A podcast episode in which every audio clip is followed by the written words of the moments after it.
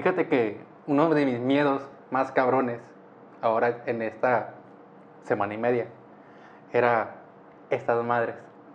Porque me las pusieron el viernes pasado. Y dije, va a valer madre. Estamos hablando de tus frenos, ¿verdad? Ajá. va a valer madre, no voy a poder hablar. Entonces, digamos que va a ser el cáliz el día de hoy. Eh, la prueba de fuego con los brackets. Nomás no puedo dejar de verlos. ¿Por qué, ¿Por qué me dijiste? Entonces, pues vamos a ver qué show. Vamos a empezar. Igual la gente eh, quiera pensar que va a comprender si digo un eh, cambio la R por una D. Entonces, pues vamos a show. Estamos con Alex Pucherrat. Eh, Hola. que es fotógrafo eh, inver- no, inversionista, porque? Invierto tiempo. Empresario. Invierto mucho tiempo.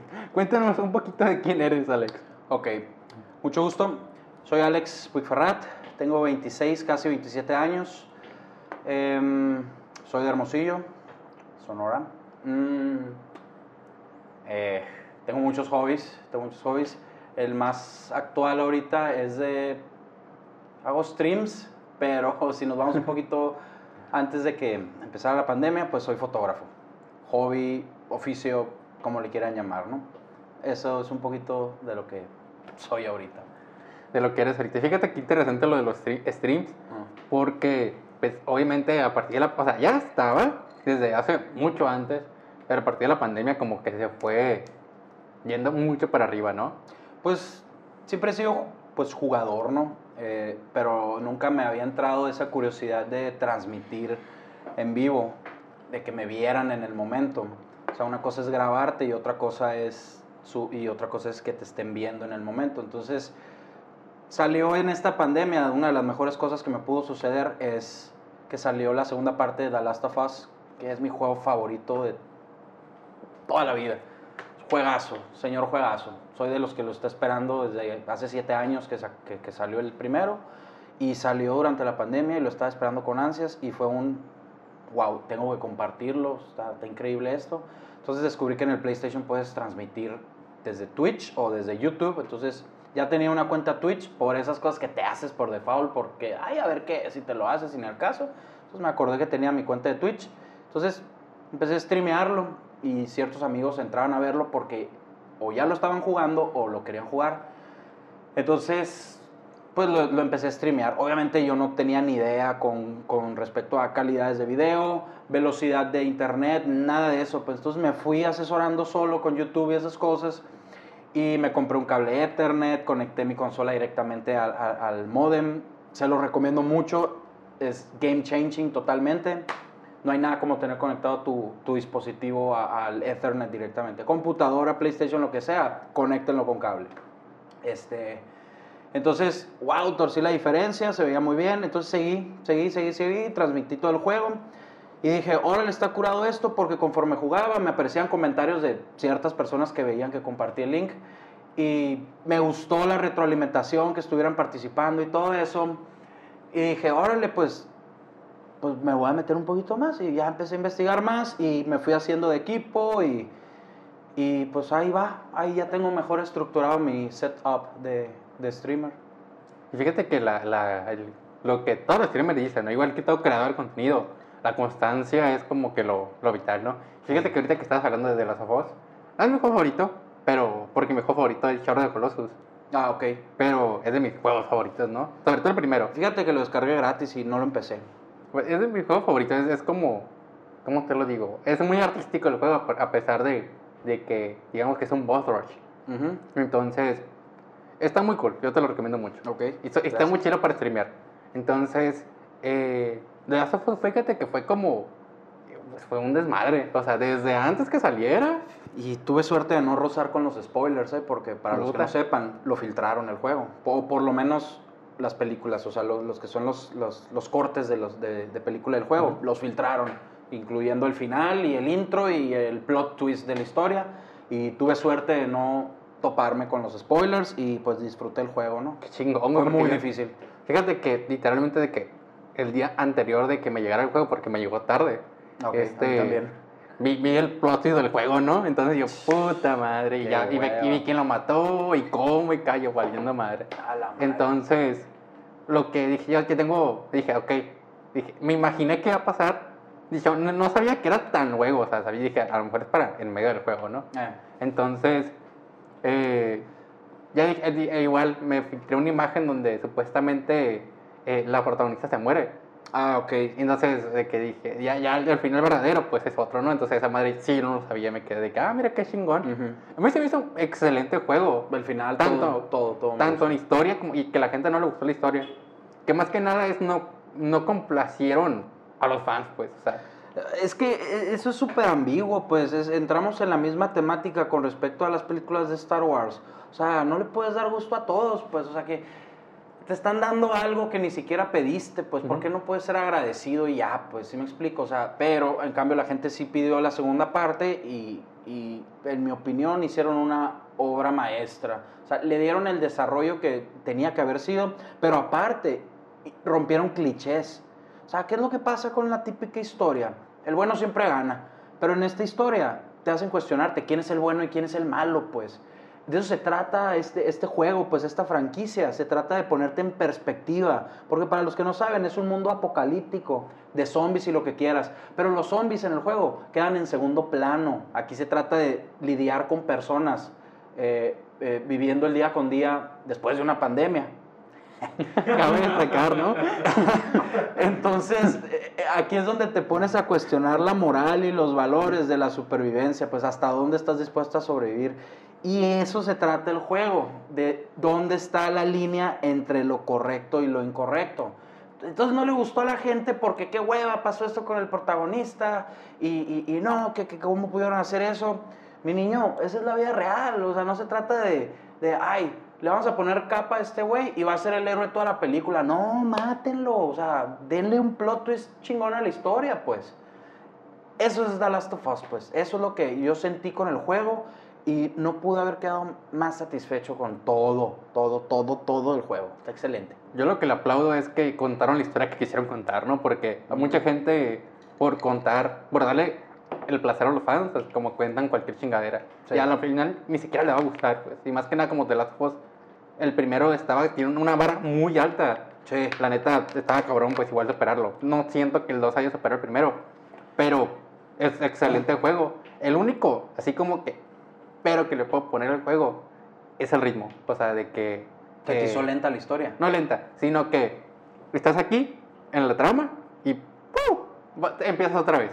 Ah, O sea, siento que si lo hubieran como una parte Abby y una parte Ellie, hubiera estado al putazo. O sea, como el principio, ¿no? Ay, ok, ya te entendí. Ah, ok. Ya te entendí. Bueno, tiene, o sea, sí tienes razón, pero te digo algo que me gustó mucho. Cuando terminé la parte de Ellie, empezó la de Abby y dije, ah, no mames, o sea, voy a la mitad del juego apenas.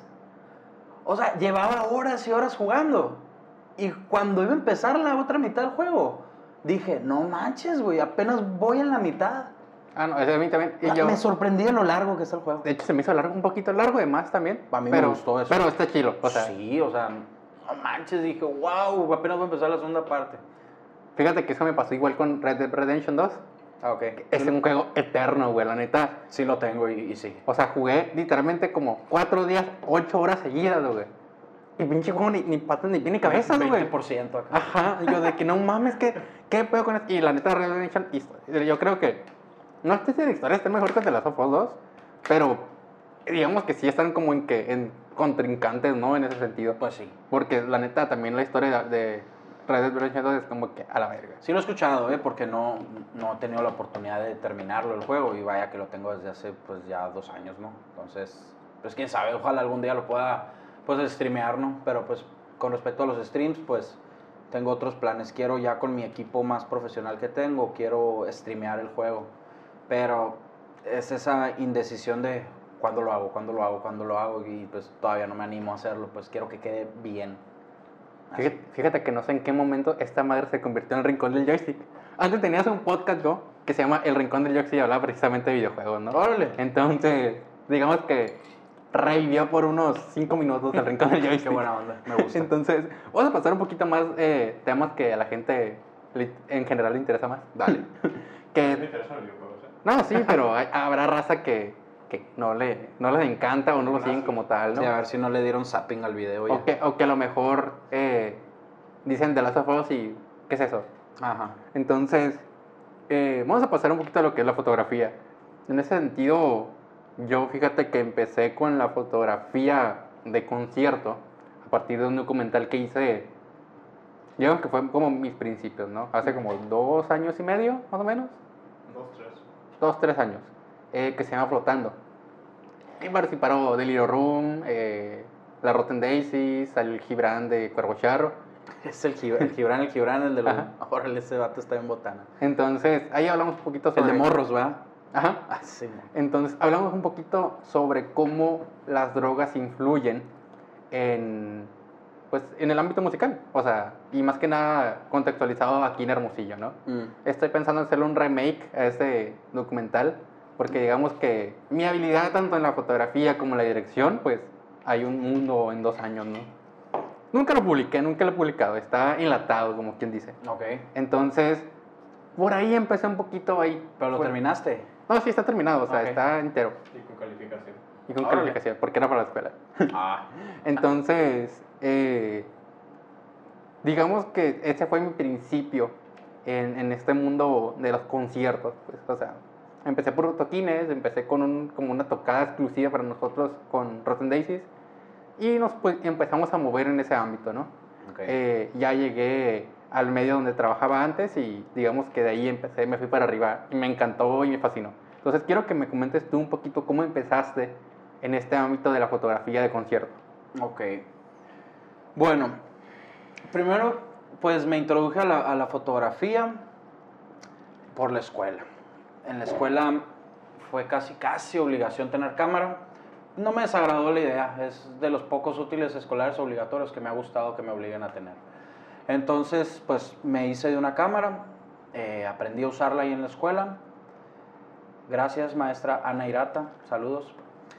Este, entonces, pues era tomarle foto a todo. En los restaurantes era tomarle foto a la comida, a lo que se me topaba. Si salíamos a un lugar, ahí andaba con la cámara. Pero con la fotografía de concierto, yo creo que el primer concierto al que fui a tomar fotos oficialmente, pero sin prensa ni nada, así de curioso. Yo creo que fue a uno de San Juan Project en el picnic hace tres, no, cinco años creo. A la verga, yo estuve en ese concierto. Simón, pues creo que ese fue el primero que fui así de curioso a tomar fotos.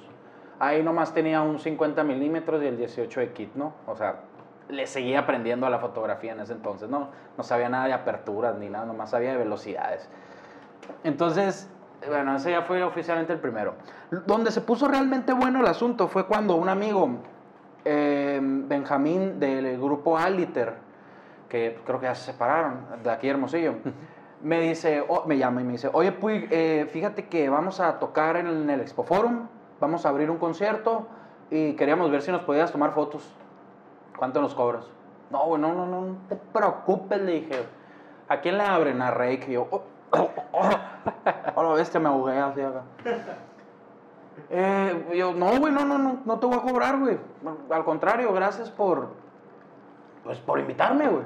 Gracias, Simón. Entonces fuimos, les tomé las fotos y fuimos a backstage, conocimos a Rake, al manager, y yo me acerqué al manager, me presenté y le dije, hola, buenas tardes, soy Alex Puigferrat, vengo con, con Aliter, quería ver si me podía quedar al, al concierto a tomar fotos del grupo. Ah, sí, nomás tenemos dos fotógrafos aquí, pa- pásale ahí, quédate toda la noche tomando fotos. Eh, eh, eso, eso vale oro, eh. Ojo, para los que les interesa este rollo. Mm, es una chulada cuando te dejan estar todo el tiempo que quieras y no te dan solo Tres canciones o una canción en el peor de los casos, ¿no? O como Carlos Rivera que te da 40 segundos. Neta. A la bestia. No me había tocado eso. Bueno, entonces, pues Simón fue Rake.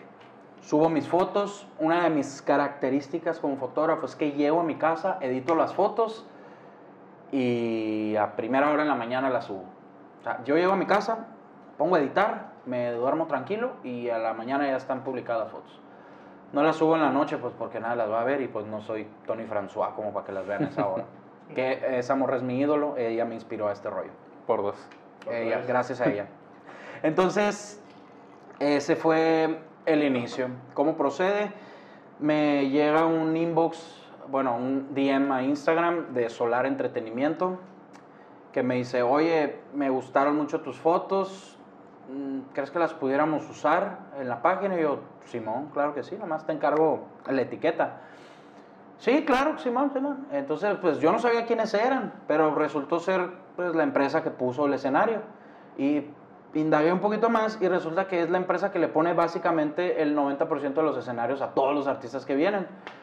Entonces, les mandé un inbox. Les mandé otro inbox diciéndoles, oye, ¿qué onda? Este, ¿No les interesaría colaborar? Digo, ustedes ponen los escenarios, eh, yo les pongo las fotos, denme acceso a los conciertos y, y les doy las fotos. Y nos juntamos, me dieron un gafete así de este tamaño y creo que lo que siguió fue Bad Bunny. Fui para Bad Bunny, fueron tres canciones. Ahí fue la primera vez que me topé con pared porque nunca me había tocado que me sacaran a la tercera canción. Esa fue la primera vez que me tocó eso. Y de ahí fue eh, progresando. Después fue Matute. Matute ahí en el Expo Forum. Mm, luego busqué en La Ruina. Me, comuniqué con ellos. Me dieron un pase cuando se hacían los eventos en el Club LR. Fui a Bomba Estéreo, al evento de los Claxons con Element.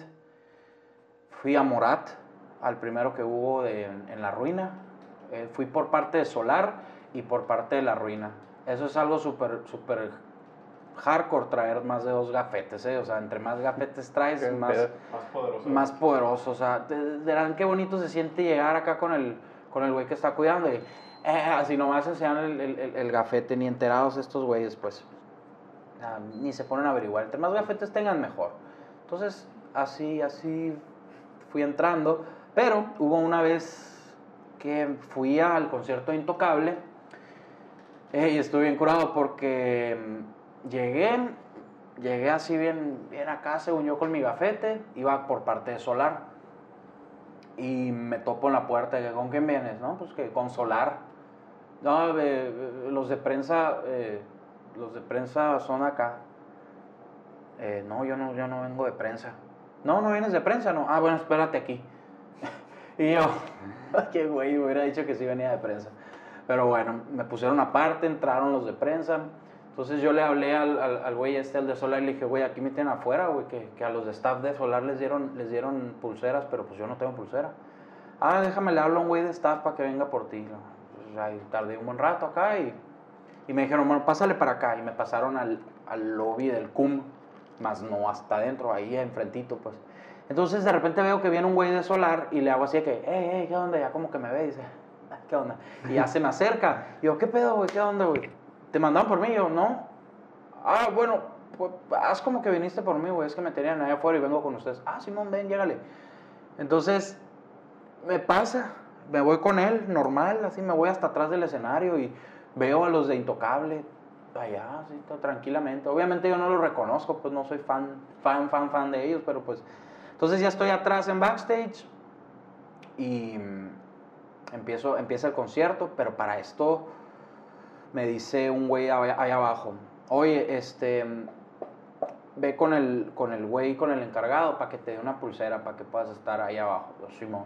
Entonces voy y me dice el vato, nomás te digo que no, no puedes estar ahí, ahí enfrente, porque no, no puede estar, la- no, puede- no hay prensa. La prensa estaba ahí arriba en las gradas, allá, allá arriba donde nada le importa. Y pues yo estaba ahí con Solar, pues. Entonces me metí. Ah, Simón, me dieron la pulsera y me metí. Empezó el concierto y me metí. Y me puse a tomar fotos. Y para la tercera canción, de repente siento así yo tomando fotos, siento un, un jalón acá, y me sacan. Y volteo acá y es este vato y me dice, güey, te dije que no entraras. Y yo, ¿por qué no? Güey, porque no hay, no hay prensa, me dice el vato. Y yo, ah, no, no, no te entendí, le dije acá, no, no, A no te entendí. Y yo, me van a matar. Allá están los de prensa arriba, si te vieron me van a matar. Y yo, te van a hacer nada, le dije, te doy las fotos si Ay, quieres. ay. Ya, ya terminaste, ya me dice yo, sí, sí, ya terminé. Ay, bueno, pues nomás que sí, vete para allá. Y yo, sí, no, no, ya me desocupé, le dije, ya me voy, le dije, o sea, ni me voy a quedar, no te mortifiques. Resulta que este señor es Francisco de X Ticket Mm. y me, me hice camarada de él y después me habló para el concierto de mm, ah, el güey de The Outfield, Jerry Lewis. Ujú. Y, y así me he ido, así me he ido poco a poco. Ya después me contactó un medio de comunicación local y nos fuimos para Molotov en dos días. Después de haber tenido la junta, me dijo, oye, ¿qué onda? ¿Va a estar Molotov en Obregón? Vamos, vamos. Y nos fuimos a Ah, Molotov, huevo. así de volada acá. Y así me he ido. Fíjate qué curioso, eh, porque neta no me imaginé que tuvieras una historia así. O sea, yo me imaginé como, como eh, de que a lo mejor ibas, empezabas yendo banditas así y de repente te contactaron y tal. Que igual que un poquito así, pero te fuiste como que eh, llegaste, tocaste puerta y te dieron chance. O sea, qué chingón, la neta, es la única manera con la que se puede llegar así. Entonces, En realidad fueron puras oportunidades. Yo no toqué muy poquitas puertas, pero las puertas que toqué ya las había tocado con Mm. portafolio, pues. Las primeras puertas me las dieron, o sea, la primera me las abrió Aliter, invitándome a abrirles para, para Rake. La segunda me la abrió Solar, pa- eh, pidiéndome las fotos y haciendo mancuerna. Y pues la tercera puerta pues fue el medio de comunicación con el que estoy ahorita, pues. Entonces, puras oportunidades, la neta. Ya después lo que he conseguido, pues ya ha sido por, por book o por seguir buscándole, ¿no? Ujú. No sé qué tanto tiempo tengamos, pero hay una experiencia que tengo para el Unplug de Zoe allá en Guadalajara. Eh, no sé cómo andemos de tiempo. Y O- chingón. O, qué más, gracias. No sé qué más quieras preguntar antes de seguir con el tema. Eh, pues voy a decir un poquito con, con eh, cómo, en mi caso, cómo seguí. Que mi primer eh, como oficial de como fotógrafo de concierto fue con el, el ex vocalista de Scorbuto se llama. No me acuerdo cómo se llama el vato, pero era un español acá. Escorbuto. Scorbuto se llama la, la- En London, ¿no?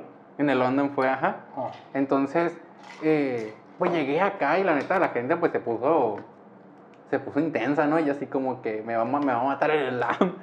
Entonces, siempre... Slam en el London. Ey, En London. y en abajo, güey, era, era Cuando abajo. Entonces, eh, digamos que a partir de ahí, pues, conocí otras banditas, ¿no? O sea, me junté mucho con lo que es la escena local, ¿no? O sea, de que a lo mejor no conocía tanto, o sea, fuera el señor Kino, yo creo que no conocía mucho. Y de ahí, pues, conocí a Shanger, conocí a Necromorph y otras banditas que fueron saliendo y han salido, ¿no? Que de hecho, a Shanger yo creo que es la banda que más fotos le he tomado. O sea, yo creo que le tomé como nueve veces, así por. A la madre. Entonces, Neta, yo no conozco nada de lo local. No me tocó Entonces- entrar por ahí. Cuando fuimos al FAOT, a este, este FAOT, digamos que fue, fue como muy realizado porque es como que qué chingón andar de prensa en el FAOT. Sí. O sea, entrar a, a, a la zona de prensa en el FAOT y que la neta nos trataron como reyes. Entonces, o sea, que comidas tres veces al día, casa, nos dejaron estar en la zona de prensa todo, todo el concierto, eh, con excepción de Alejandro Fernández. ¿Cuánto tiempo, ¿Cuánto tiempo les dejó Alejandro? ¿Tres horas? No, nos dijeron tres rolas, pero fueron como cinco al final. Ah, qué buena onda. No, pues les fue bien. O sea, al final nos, fue como que nos sacaron. Nos mandaron para atrás y pues quédense aquí a escuchar el concierto. Pero hasta atrás. No, no, estaba, ¿Medio? estaba una media. O sea, muy bien, se ve muy bien. Entonces, eh, una de mis bandas Con la gente favoritas. importante, de hecho. Con la gente importante. Eh, entonces, una de mis bandas favoritas es Patria Fua. Uf, Entonces, confirmo. me dejaron todo el concierto en la zona de prensa. Y yo así de que, güey, o sea, casi chillaba de... Son unos tipazos esos vatos, la neta. Entonces, y de hecho me, me los encontré comiendo, güey. O sea, de que estábamos... ¿Tú no fuiste en las fiestas del Pitic a, a su concierto? No, fíjate que me... Yo, no, yo me firmaron toda una hoja acá y saludé allá. Yo tengo una foto con él, de hecho, también. Digo, me los encontré comiendo. Eh, obviamente me esperé a que terminaran de comer acá. Ya, ya terminé de comer acá, me esperé a que se salieran. Se salieron de que en chinga, de que, hey, una entrevista y la chingada, rapidito. Y ya. Entonces... Fue con Yayo. No, fue con el, con el, con el tec- tecladista y el saxofonista. Ok, Entonces, que el, que el, que el curado fue el, el, sax- el saxofonista. ok. O sea, fue el como que dijo, sí, todo bien, acá bien alivianado el vato. ok. Entonces, Es uno barbón, peludo, ¿verdad? sí. Ok, Entonces, pues tuve todo el concierto ahí con, con estos compas. ok. Entonces, también estábamos con los de Nunca Jamás acá, que, ah, que se nos puso medio mamón el guardia, ¿no? De que no quería dejar pasar. ¿Te acuerdas? Sí. Y luego, hey, bien conmigo. Ah, llega, llega el Veras y dice de que, hey, no, déjalo pasar. y ya, pues estábamos. Entonces, cuando, fui, cuando ya era Alejandro Fernández, pues es como que, que intimidante, pues tomarle fotos a Alejandro Fernández, ¿no? O sea, desde antes, desde antes de, de... ¿Se sea, subieron al escenario? no, no, no, no, es que el escenario es el escenario más grande que en el que estaba, ¿no? Ah, ok. Para empezar. Yo creo que era más grande que cualquier escenario sonoro, así. Wow. Pues me sacaba. Yo creo que tanto así, güey. O sea, sí o me sea, sacaba, nomás el templete, ¿no? Entonces, El de Bumburi estaba alto también. entonces, pues empieza, ¿no? Empieza el concierto y está una lona, ¿no? Entonces llega Alejandro Fernández a decir, o sea, empieza con la canción de En lo correcto. Y empieza de que, hola, baja el telón. Y, y pues obviamente tú con la cámara no, no, no sabes qué pedo, ¿no? Ajá. Entonces, pinche luz a, a todo lo que da. Yo, yo estaba grabando video en ese momento. Entonces yo estaba acá, güey, en el cielo grabando y con la luz a, a top. Se te quemó. se me quemó todo. Entonces fui, le, le cambié un poquito. O sea, y ya, y obviamente también como estaba muy alto, yo estaba así con la cámara. Pues entonces digamos que fue un total fail en cuestión de video. Fue una novatada. Una novatada, ajá. Pero fue, ya con las fotos me rifé, todo bien. Entonces salvé algunos clips de, de ahí, de la parte donde cantó. Siempre estuve, cuando ya no pasaron para atrás, estuve grabando de que así, o sea, rescaté lo más posible, de que los hombros que me, casi se me caían acá. Y pues fue una experiencia muy cabrona. La neta, eh, ese momento en el que tú, te, tú como ser mortal Ah. te enfrentas al artista, se me hace muy cabrón. Sí, no, mira, eh, corroborando lo que dijiste del, del inicio del, del concierto, yo antes de un concierto busco en YouTube la gira actual del artista y veo cómo abre, co- con, qué canción abre, qué hace el artista cuando entra, cu- cuánto, cuánto dura el intro y, y me preparo. Por ejemplo, eso hice para, para Enrique Bumburi. El vato cuando entra acá, entra con todo oscuro y, y- y mientras hay música, ¿no? Y llega un punto en el que se para la música y el vato se queda, hace una pose acá bien maciza, pues. En toda la gira hace eso, pues. Entonces yo dije, ah, de aquí soy. Entonces este vato hace esta, esta pose con esta luz. Entonces, para que no me novatee la luz o algo acá, pues me voy a preparar y voy a procurar tener una, una buena velocidad y una buena apertura para capturarlo, porque estaba oscuro, pues, pero con una luz azul. Entonces, después de ese concierto ya me preparé para todos, pues. Pasó lo mismo para Franz Ferdinand en el, en el Sonoro.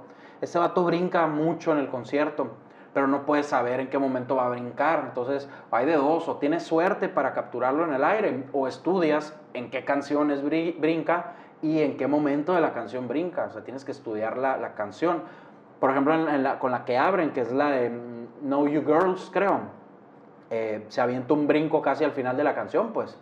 Entonces, ahí estaba yo, ahí estaba yo, estaba yo esperándolo, ta, ta, ta, aquí ya va a ser, aquí ya va a ser. Yo ya estoy así apuntando, es ráfaga y, y así pues. Entonces, consejo, estudien al, al, artista, estudien al artista para que puedan saber cómo, cómo abre un evento, ¿no?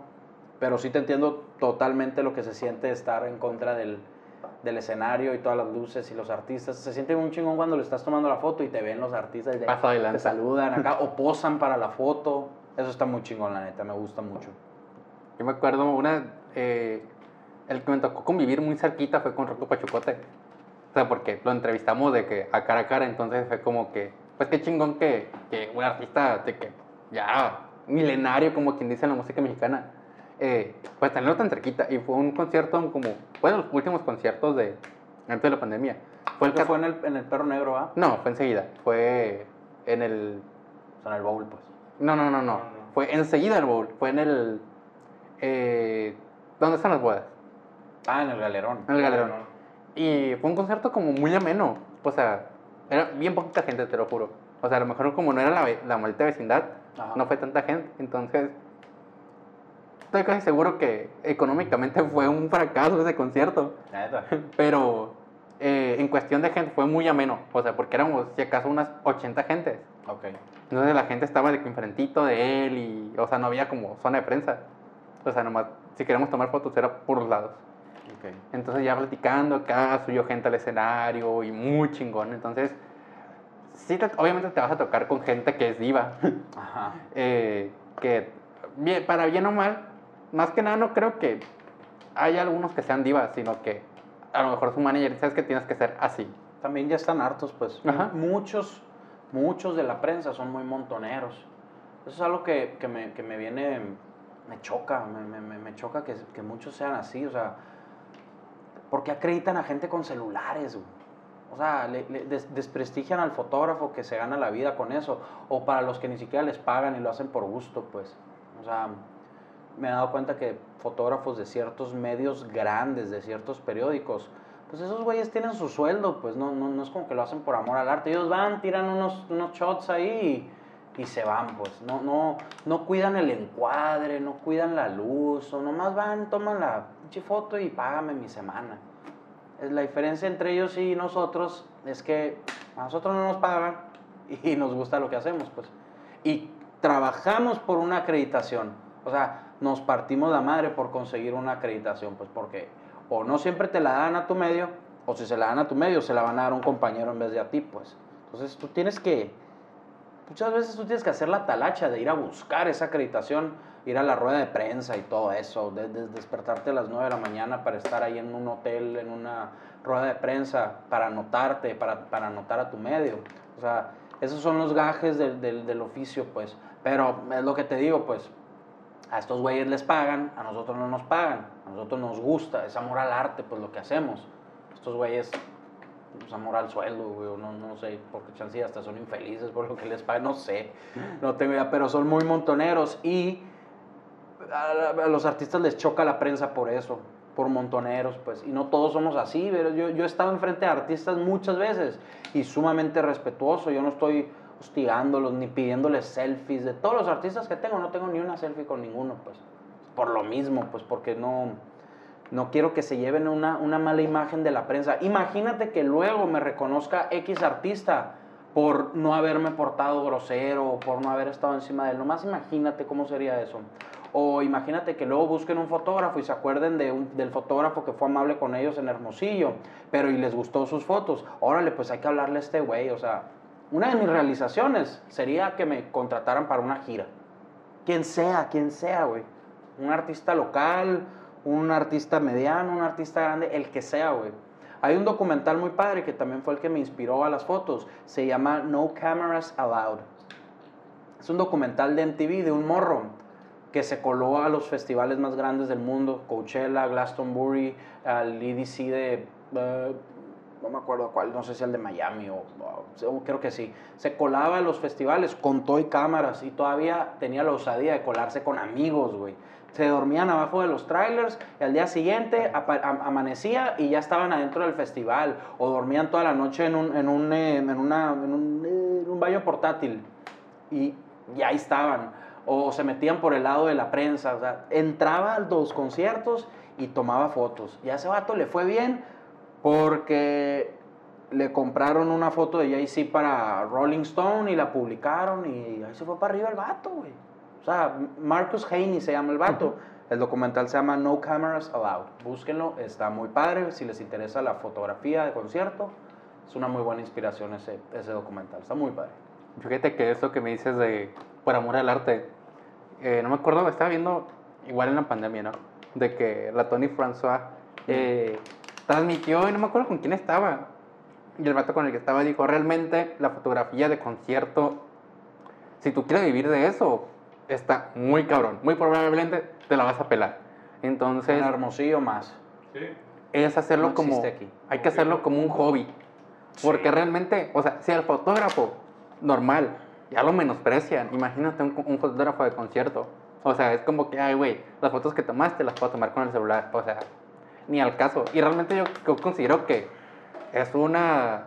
Eh, el- no sé, no, a lo mejor me tiene mierda por lo que voy a decir, pero se me hace de las maneras más difíciles de desempeñarte en cuestión de fotografía. Porque ocupas un buen equipo, porque eh, por las cuestiones de la luz, Mm. ocupas un muy buen ISO, ocupas un muy buen lente.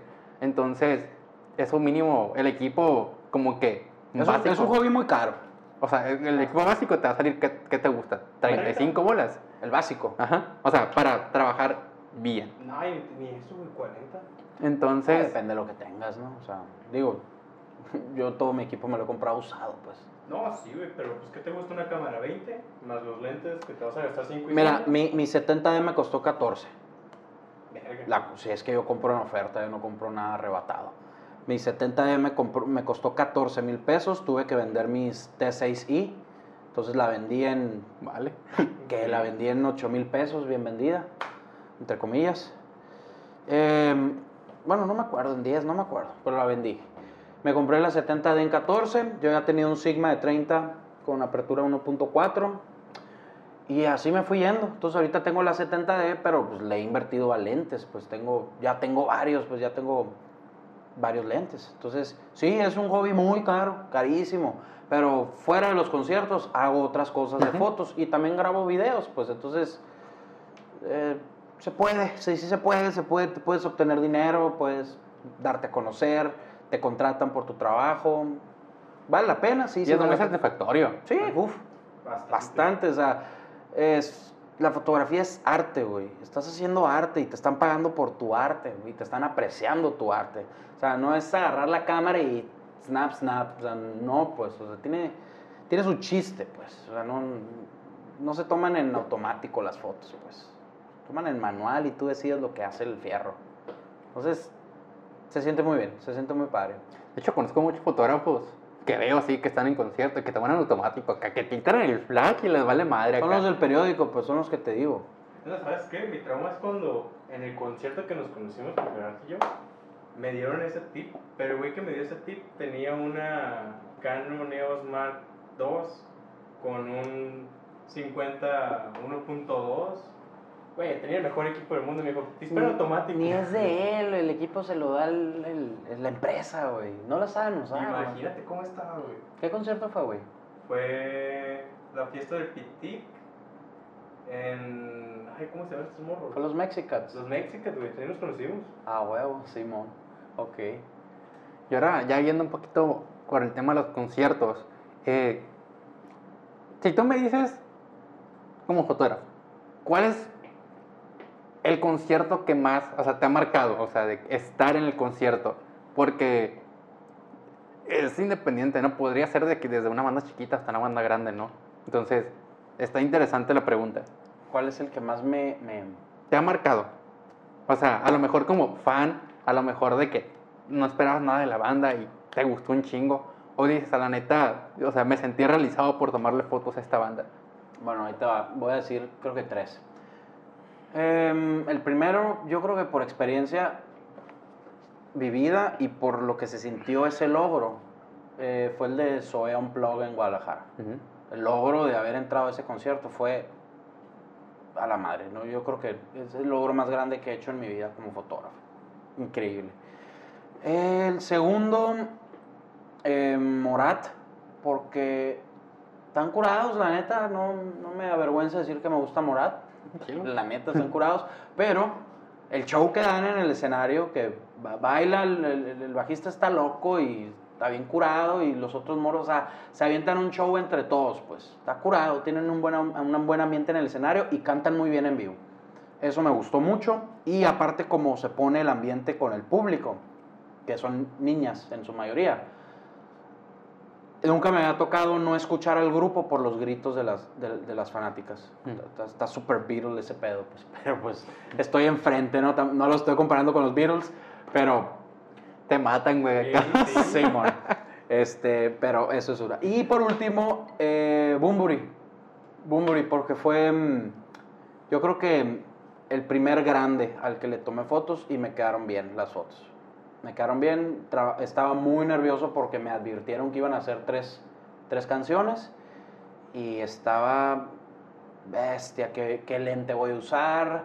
Ya tengo bien estudiadas las tres canciones, para esta, para, esta cámara, para esta canción voy a usar este lente, luego me voy a cambiar a este. Tenía un itinerario, güey, con esas tres canciones. Entonces yo creo que esos tres, Sobe Unplug, Morat por el ambiente y Bumburi por ser una un muy buen inicio de fotografía, pues. Y, y el resultado que me dio. Yo te voy a decir igual tres.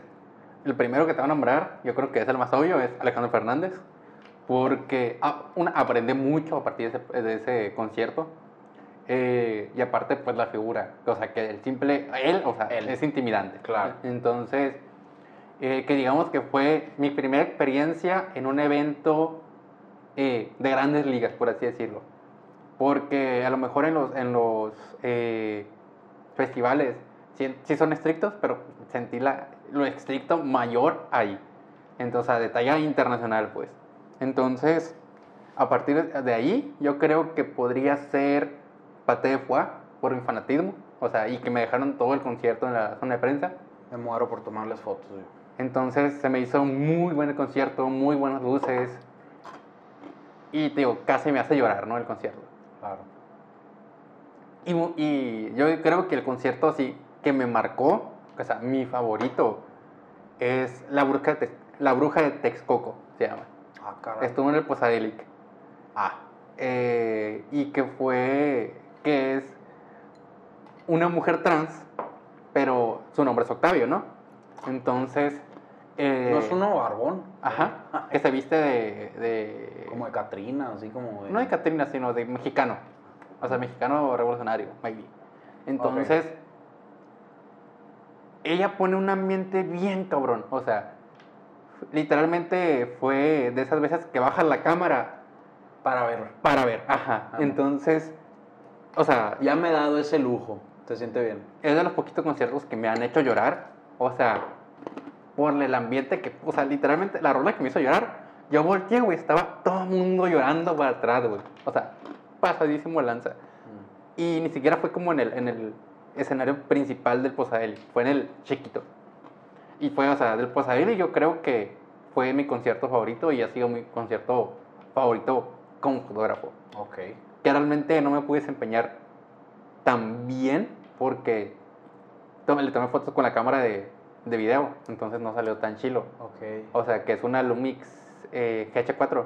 Muy buena cámara para video, muy mala cámara para fotos. No es mirrorless. Sí. Ok.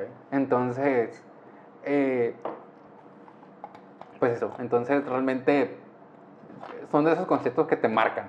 O sea, y me imagino que me entienden, ¿no? Claro. por. Entonces, ya yéndonos un poquito por la tangente en la cuestión de los conciertos. ¿Qué es lo más raro que has visto en un concierto? O sea, de que como espectador, como fotógrafo, puede ser. A la madre. Uf, raro. No, no sé. No. Pero mientras la piensa aquí, mi productor, que por primera vez va a salir a cámara, quiere, quiere comentar algo. Yo sí Porque tengo mi- yo sí tengo mi, mi historia. Ver a, gente, ver a un güey meando a una morra, güey. Órale. En un concierto de Steve Aoki en Torreón, güey. Órale, qué buena onda. No, pero deja, tú iba caminando así, es como que volteé a abrir el baño y como que tapaba hasta aquí. no te ves, güey. No hay pedo, güey. Tapaba hasta aquí, hasta la pierna. Y ya veo una morra hincada y un güey en un baño y pues te imaginas qué están haciendo, ¿no? Pero que de repente el vato... Y que... Wow. Güey, te deja traumado de por vida esa madre. Ay, no, a mí no se me ocurre nada, güey. Eh, raro, raro, así. En un concierto. Ah, Ok, bueno, raro. Estaba pensando dentro de la caja como fotógrafo, pero bueno, fuera de la caja. Fui a un concierto de Carlos Santana en Las Vegas, en el House of Blues. Uf. Como espectador, obviamente luché porque me dejaran tomar fotos, mandé correo, me contestaron y me dijeron que en él, que solo prensa local. Y bueno, no hay pedo. Enfrente de nosotros, estamos en el piso, ¿no? Pagamos el, el- el- el general para estar en el piso. Aparte era un bar súper chiquito, digo, es un House of Blues.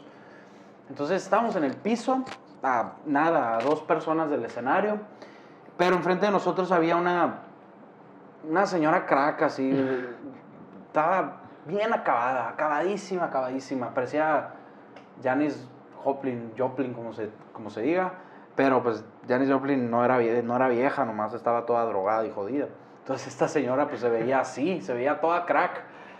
Entonces empieza el intro del concierto con unas, unos- unas diapositivas de conciertos de Carlos Santana y entre esas sale Woodstock. Y la roca empieza a gritar, I was there, I was there. Y yo dije, sí, güey, no lo dudo, güey, ve cómo estás. Casi, casi le digo, y andaba bien mala copa la roca.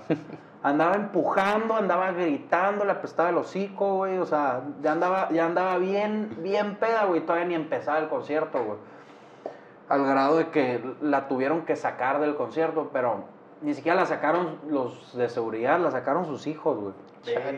Así, güey. Pero estaba crica la ruca, güey, así. yo creo, yo creo, güey, que eso ha sido lo más, lo más raro que he visto. Estaba, estaba bien rara la señora, parecía zombie, güey. Pues Creo. yo, ¿Qué te puedo decir de lo más raro, güey? Es que, pues, he visto como, se como estoy en lo... que trabajé un poquito más en lo urbano. Pues Ah. hay de todo, ¿no? Ajá. O sea, Le dio Oasis, güey. ¿cuál? Ah, sí, güey. sí, otro, güey. Lo voy a contar, no voy a decir quién.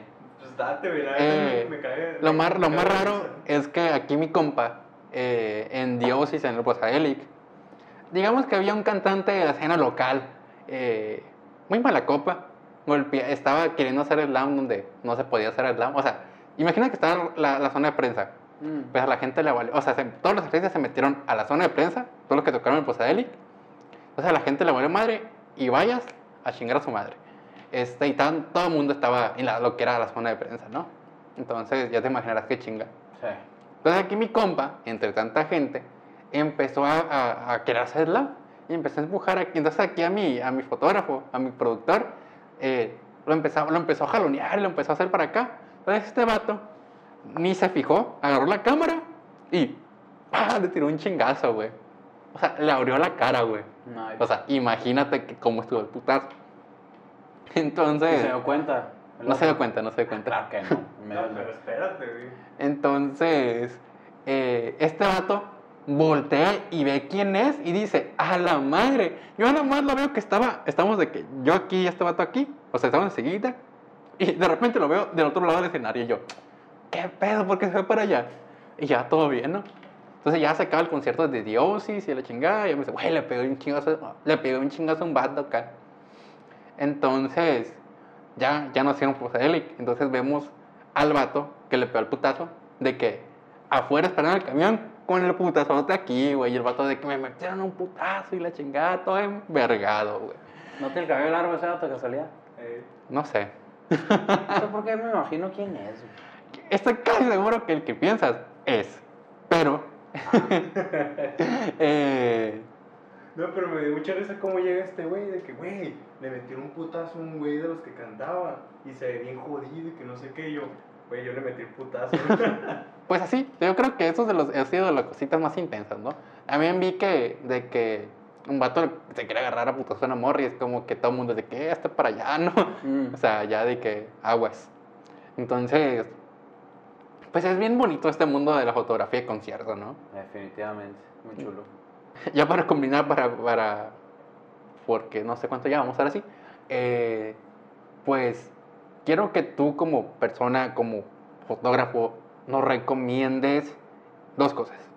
Primero, eh, a la persona que le interesa meterse a este mundo de la fotografía de concierto, digamos que dile su ventaja, su desventaja y, y qué puede hacer, ¿no? Y por segundo, tú como persona que asiste a varios conciertos, ¿tú a cuál le qué, le recomendarías a las personas que vieran? O sea, de que este concierto la neta está bien chingón Oh, ok. y la neta les recomiendo que vayan. Ah, a ver. Bueno, lo primero. Lo primero era. mm, Bueno, primero que nada, a los que les interesa ser fotógrafos, una gran ventaja que tienen es que nadie los conoce. O sea, eso te sirve para conocerte a ti mismo. O sea, si vas empezando en la fotografía, todavía no sabes qué estilo tienes de fotografía. Cada fotógrafo tiene su estilo, su tipo de edición, su tipo de encuadre, el tipo de lente si le tomas puros close-ups al artista, si tomas puros generales, o sea, todo tiene un estilo, pues. Entonces, algo que nos caracteriza a los fotógrafos es el estilo de fotografía que tienes. Entonces, la ventaja para el nuevo fotógrafo es que nadie sabe quién eres, ni siquiera tú sabes. Entonces, tienes todo el tiempo del mundo para definir quién eres. No hay prisa. O sea, conciertos siempre va a haber, siempre va a haber. Entonces, o sea, no, no no hay prisa, no te apures, no te desesperes.